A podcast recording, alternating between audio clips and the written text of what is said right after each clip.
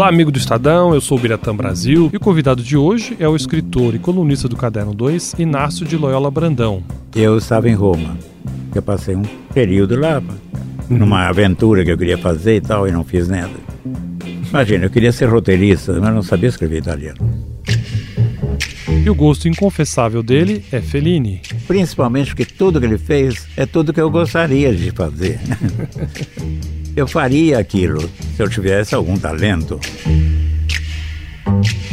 O jornalista e escritor Inácio de Loyola Brandão nasceu em Araraquara no ano de 1936, em 31 de julho, mesmo dia do santo que lhe empresta o nome.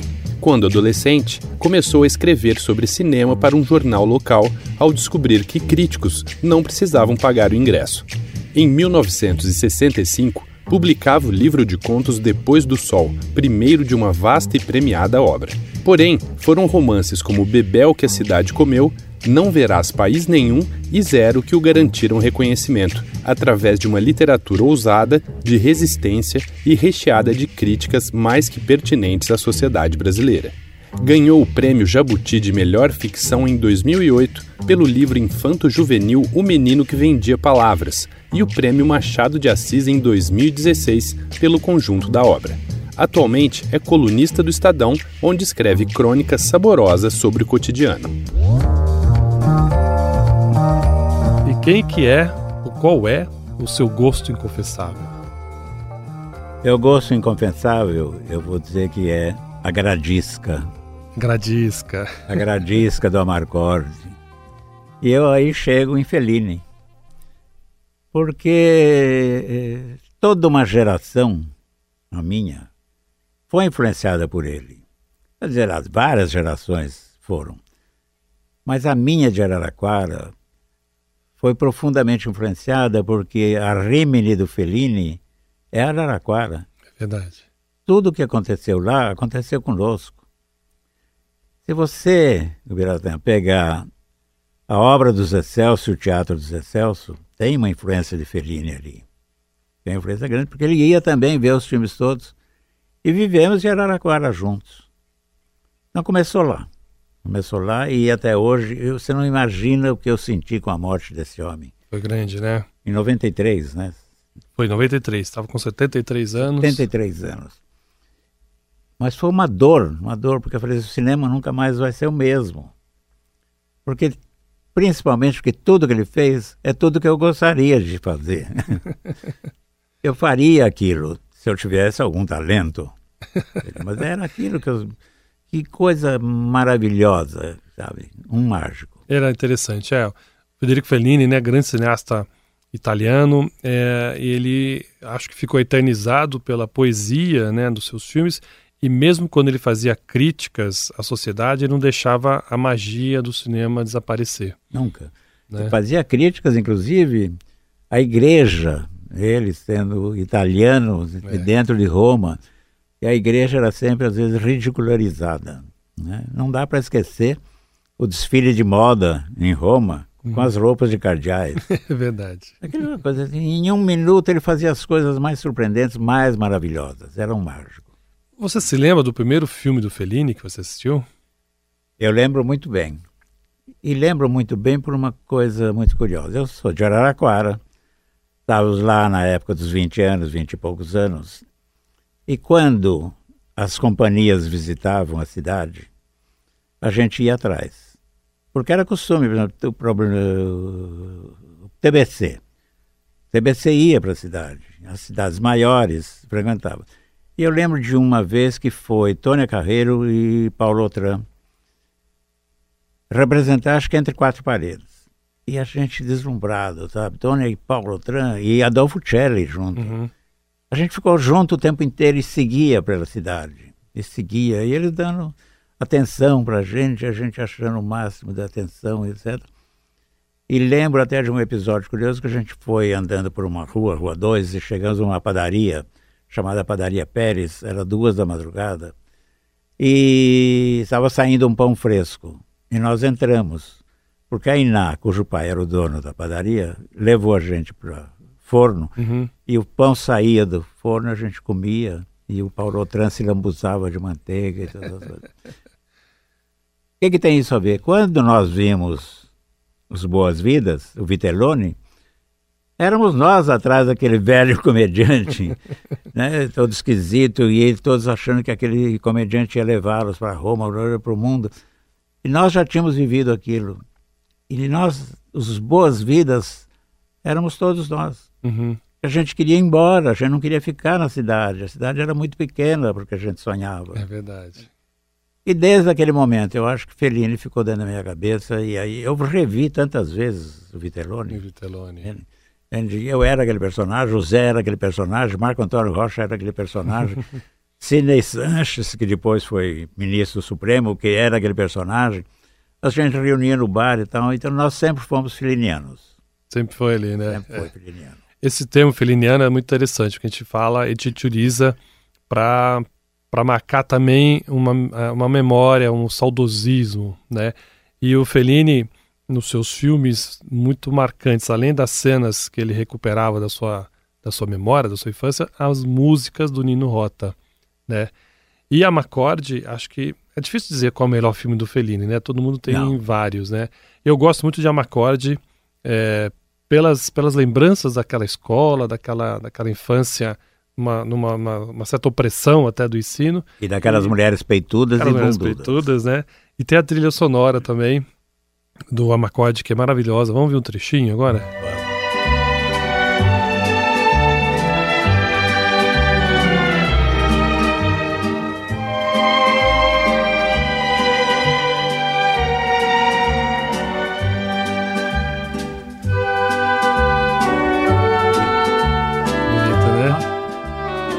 traz um saudosismo imediato, né? E é uma nostalgia boa. Né? Não é uma coisa naquele tempo que era melhor. Não. É, é. Era uma coisa que você não quer perder é, de vista na sua vida. Uhum. Agora, quando. Você deve ter percebido, quando o Nino Rota morreu, um pouco do Fellini perdeu a magia. É verdade. Parece que mínima descaracterização na, dos filmes. Era né? uma coisa grudada uma na outra, era uma alma dentro da outra. Era uma uhum. coisa assim, ele é, falava para o Nino Rota, nas coisas que eu li, ele assobiava, ele, quando o Nino já ia trabalhando em cima de um assobio, em cima de uma cançoneta, uma coisa, e fazia o que ele queria. Uhum. Nino foi um dos maiores gênios. Né? Ele foi mesmo, né? Tanto que ainda se lembra do chefão, por causa do Nino Rota. Exatamente. Né? Aquele tema clássico do chefão, né? Agora acho que é dos poucos em que o, o diretor, o autor do filme, tem a música dando todo o clima que ele precisa dar. Todo o clima que ele precisa uhum, dar. Uhum. É curioso porque eu lembro que Patrícia, aquele bolero, quero, quero ser chamada de Patrícia, que eu até usei no meu show, uhum. era o bolero romântico e a gente dançava no clube, às vezes nas festinhas, eh, agarrando as moças, chique do chique, etc. Então era uma coisa assim simples, bonita e tal. Aquilo sempre foi. De repente, no final do Doce Vida, o que que toca naquela orgia final, naquela suruba, onde tem gays, transviados, trans, né, pó, cocaína, eh, decadentes, né? Patrícia. Então ali ele derrubou o mito da agenda Patrícia, aquela coisa. Ele cortava pela vez. Cortava mesmo, né? Cortava. É. E, e foi incrível. Ninguém pode imaginar, a não ser nós, você acha que não tinha nascido, quando teve a a estreia do Doce Vinho de São Paulo. Aquele cine coral antigo, ali, 7 de abril, 7 de abril é. lotadérrimo, com toda a intelectualidade, os atores, atores. E a gente assistiu aquele filme e aí a gente ia levando uma pancada atrás da outra, dentro da cabeça, até aquele final. E naquele momento a gente sentiu que o mundo tinha mudado uma coisa. Que o cinema tinha mudado também a maneira de ser contado, de ser dito e tal. Porque ele era irreverente, ele era cáustico, ele era uhum. sarcástico, ele era feroz, irônico, a ironia da coisa, né? Nada ficava de pé. Então, para minha geração, Doce Vida significou um turning point. Deu aquela virada... Aquela coisa assim. E aí a gente apaixonado pela. Anuka e Me. Anuka e Me. E uma das cenas mais famosas do mundo em cinema é ainda Anita Ekberg, dentro da fonte. Dentro da fonte, tomando banho ali na fonte na noite. Tomando banho na fonte.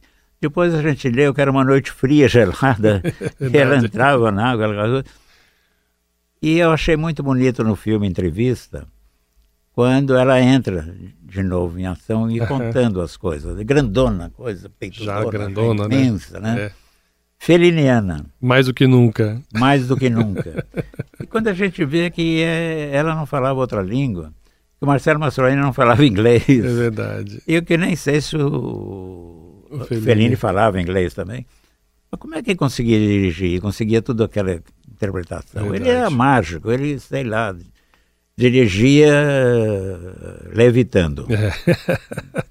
Você falou em Doce Vila, a gente também tem um trecho aqui do Dolce Vita. Vamos ouvir um, um pedacinho?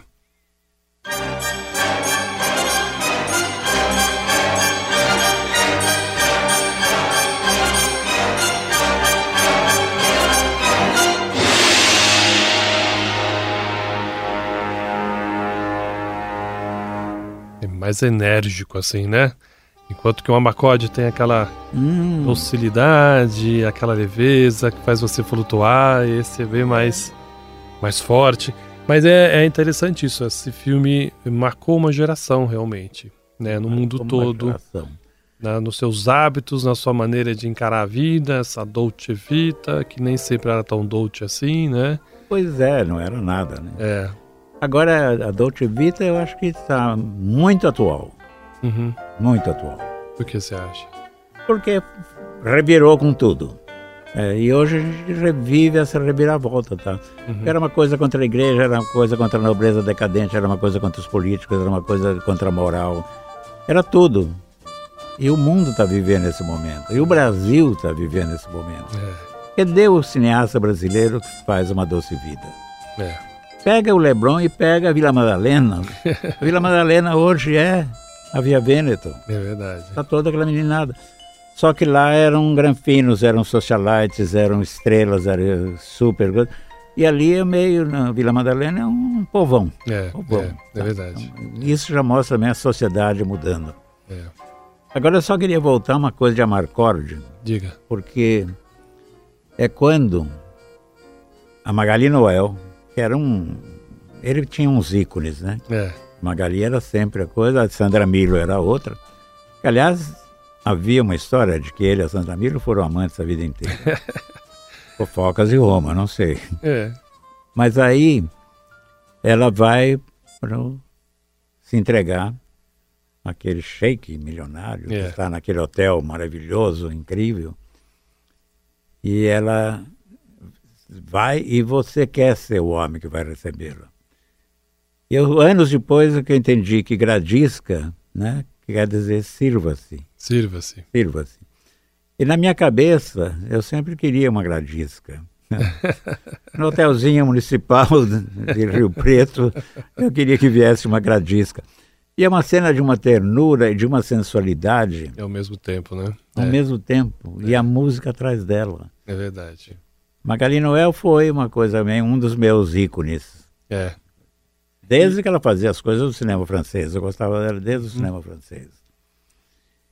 E uma outra, é, uma cena que, que me tem, que eu tenho ainda na cabeça, é aquela no Doce Vida, quando eles estão dentro daquele castelo, no, uhum. naquela, andando, aquela festa esquisita, naqueles decadentes, aqueles velhos, e ele está num canto da sala e eles estão falando pelas tubulação. Tubulação, é. Vai, assim. Acho que ele é tão bonito, tão um, um achado. É verdade. Tão incrível. É verdade. Mais uma vez, em 63, eu lembrei de repente, eu vou contar antes que eu esqueça. Conta. Eu estava em Roma. Eu passei um período lá, uhum. numa aventura que eu queria fazer e tal, e não fiz nada. Imagina, eu queria ser roteirista, mas não sabia escrever italiano. mas eu tinha a permanente da a credencial da última hora. E eu li um dia uma notícia que o Fellini ia escolher pessoas num café na Piazza del Popolo. Aí eu fui na Cineris, que era do Risoli, né? Uhum. e disse, eu sou do Brasil. E o assessor de imprensa falou, não, tudo bem, você pode ir, vai, eu te coloco lá. E eu fiquei nesse café um tempo bom, vendo o Fellini sentado, aquela fila saía pela, acho que não era Via Del Corso, uma coisa assim, Uhum. ia embora por Roma, né, com todo tipo de gente possível. É, gordo, magro, corcunda, bundudo, aleijado, cego de um olho, cego do outro, boca torta, tinha tudo Barbudo, barbudas. barbudo, barbuda. E eu olhando, e ele conversava um pouco com o cara e desenhava. Ele tinha uma prancheta e ele ia desenhando. Aí quando deu um intervalo lá, esse assessor de imprensa disse assim, você tem um minuto para fazer uma pergunta. E eu fui, falei, puta, e pergunta, eu não esperava fazer uma pergunta, mas eu cheguei, eu tinha começado a aprender italiano, mas eu perguntei, o senhor escolheu alguém desse, dessa turma? Ele falou assim, não. Eu só estou procurando detalhes para eu colocar nos personagens. Olha só. E o que, que ele tinha desenhado? Uma orelha, um caolho, um careca, um narigudo, etc. Ele falou assim, que isso tudo eu vou colocando, né? Aí eu falei, e como é que se constrói o personagem? Ele falou, de tudo. Ninguém, a pessoa chega e diz, eu sou o personagem, você não é. Entende? Você é um protótipo que vai ser trabalhado, Que vai ser. É, é. é, consertado, deformado e tal. E isso, para mim, ao longo da minha carreira, sempre que eu comecei a fazer coisas, eu vi que era tinha que usar muita gente. Uhum. entende? Mas o que eu tremia para fazer essa pergunta, Eu imagino. encantado, porque ele tinha uma vozinha meio feminada, meio curiosa. É, ela era É, afinada, né? É, esquisita a voz. É. Mas eu encantado. Que privilégio ter, Um ter privilégio. Estado não- presente perto dele e o melhor ainda, ter conversado E com o Fellini, né? e aí não tinha câmera, né? Para registrar. isso. Não é. tinha celular. Não deu pra fazer um selfie. Pode fazer um selfie. Mas não faz mal, tá na minha cabeça. é o que vale pra é isso também, né? É uma coisa para mim. É, Mas é, esse foi um dos grandes momentos da minha eu vida. imagino. É para se guardar para sempre Para mesmo. guardar né? para sempre. É. A gente estava falando das, das personagens femininas, mas não dá para não lembrar de Giulietta Massina. Ai, É. meu Deus. A rainha de Fellini, não podemos dizer isso, que foi a mulher dele, Mulher sua dele. fonte de inspiração. E, acho que a que melhor traduziu, de uma certa forma, um conceito de Fellini para cinema, né? Aquela, aquela figura minúscula, mas gigante ao mesmo tempo, né? E ele enorme, ela daquele Ele tamanho. enorme, é Não, e todos os personagens dela maravilhosos, né? verdade. né? Gelsomina, Cabiria, toda, Julieta. Ele estava, aliás, procurando coisas para o Julieta, que foi o primeiro filme colorido dele. Julieta dos Espíritos, né? Exato, agora eu lembrei. É. Eu tenho uma foto que eu, como não é uma televisão, não dá para mostrar. A Julieta Massina sentada numa mala, e eu numa beira de, de sofá, É. entrevistando. é mesmo? E aí do lado o Fernando de Barros. Aqui no Brasil? Aqui no Brasil, no Hotel Jaraguá. No Hotel Jaraguá. Eles vieram, não lembro se é 59, 60, eu acho que era 59, porque ela disse, ele não veio porque ele está fazendo Doce Vida. Hum. Teve um festival da Itália, de sei de quem, Uhum. e veio, veio um monte. Foi quando eu conheci Léa Massari também. Certo. Deslumbrante Léa Massari. Era mulher linda, né? Tinha feito um filme com o Renato Castellani, Sim. Il Sogni nel Cassetto. Era lindo o filme. Eu te mando também Quero ver. foto. Mas aí, na última hora, você ia fazer a coletiva, mas a gente tinha uma coisa assim, tem que fazer alguma coisa diferente. E o Fernando, que era metido em cena, eu falei, Fernando, puxa essa mulher para algum canto. E ele puxou. O Fernando era muito descolado, É. era incrível. aí ele puxou para o canto, ela sentou, e essa foto ela está rindo e brincando comigo. Que linda. Eu mostrei para um amigo, esse amigo, um ator, Rodrigo Espina, ele é tão louco, que a chapa do carro dele é a data de nascimento da Julieta. É mesmo? Ele Isso. comprou um Fiat Julieta, qualquer coisa. ele fez aqui Uma a tatuagem? cabilha. A cabilha no, no braço. Ele ficou desesperado quando viu essa foto. Imagina. E ela era de uma suavidade, ela era de uma graça, ela era tão linda, tão coisa. E viveram a vida inteira juntos. Viveram juntos. Juntos. É, verdade. Ela sobreviveu um pouco mais que ele, né? Pouco depois ela morreu também. Pouco, eu não sei se. Os dois morreram, o Marcelo Mastroianni também. Mastroianni no mesmo período, é. Foi uma, uma época de ouro ali que. Época de ouro. Que dava, né? Agora, uma, um filme que a gente precisa falar também, que tem muito a ver com. Até mais com você, que é artista, eu sou jornalista, é. As crises de criatividade. O Fellini teve uma enorme e não sabendo o que fazer, transformou essa crise de criatividade num grande filme, num dos seus maiores filmes, Fellini 8,5, que se chama aqui no Brasil.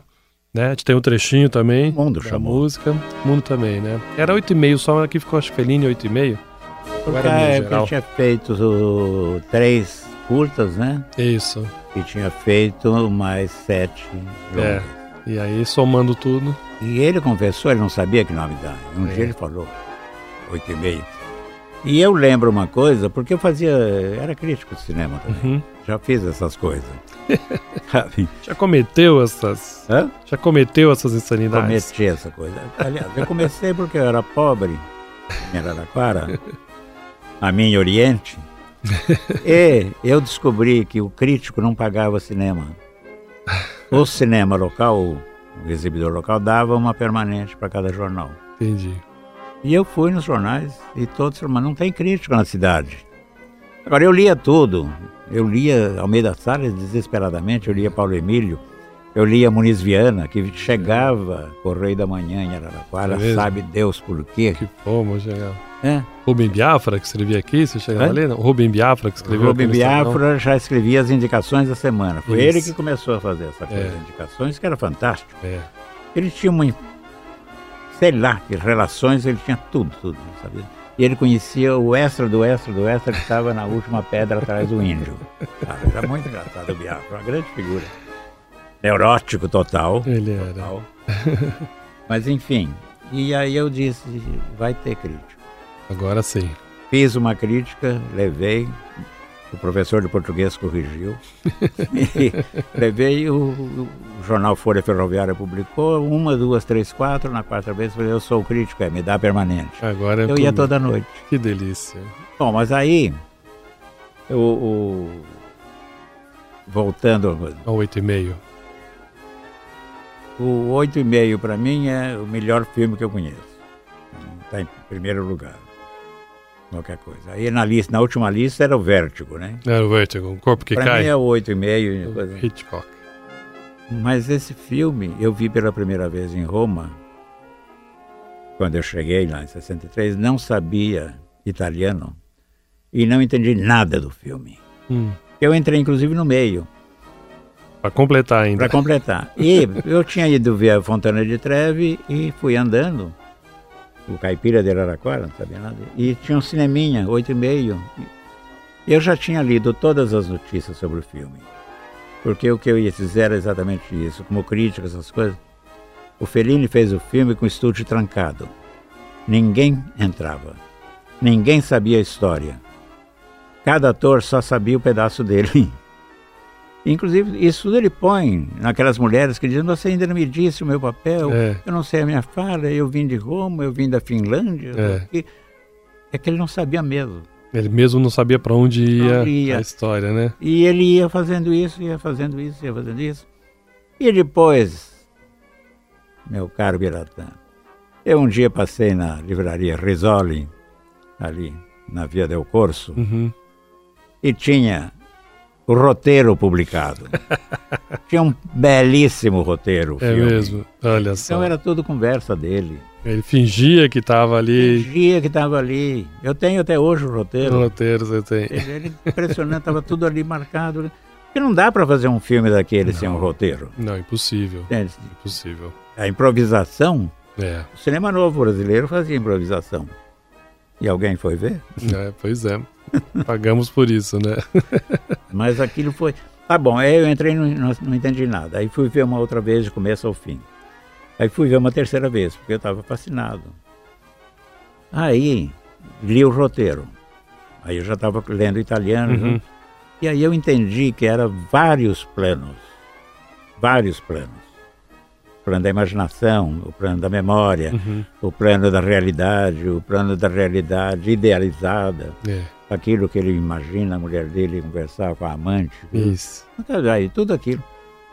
E aí eu estava com o zero andando e eu falei, a estrutura do zero é essa. Vai ser essa. Vários planos, não precisa marcar um com o outro, ele entra onde ele quiser uhum, uhum. e me salvou. É liberdade total ali, né? Liberdade total. Foi o primeiro filme que eu vi com liberdade absolutamente. Que maravilha. Oh, vai embora, faz o que quer. Só que faz. Ninguém faz o que quer. é verdade. Olha, achei maravilhoso com essa frase Feline me salvou. A gente termina aqui essa conversa. Inácio, obrigado. Um prazer enorme. E vamos terminar, acho que ouvindo, né, do 8 e meio, para terminar em alto e bom som e delicioso. Eu queria ter dito de uma cena maravilhosa que foi a do, do navio Rex passando e todo mundo assistindo. é verdade. Também. De noite.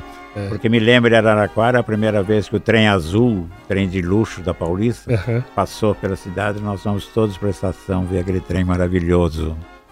Feline, Araraquara, eu, Zé, todo mundo. Muito obrigado, até uma próxima. Um abraço. Um abraço e obrigado.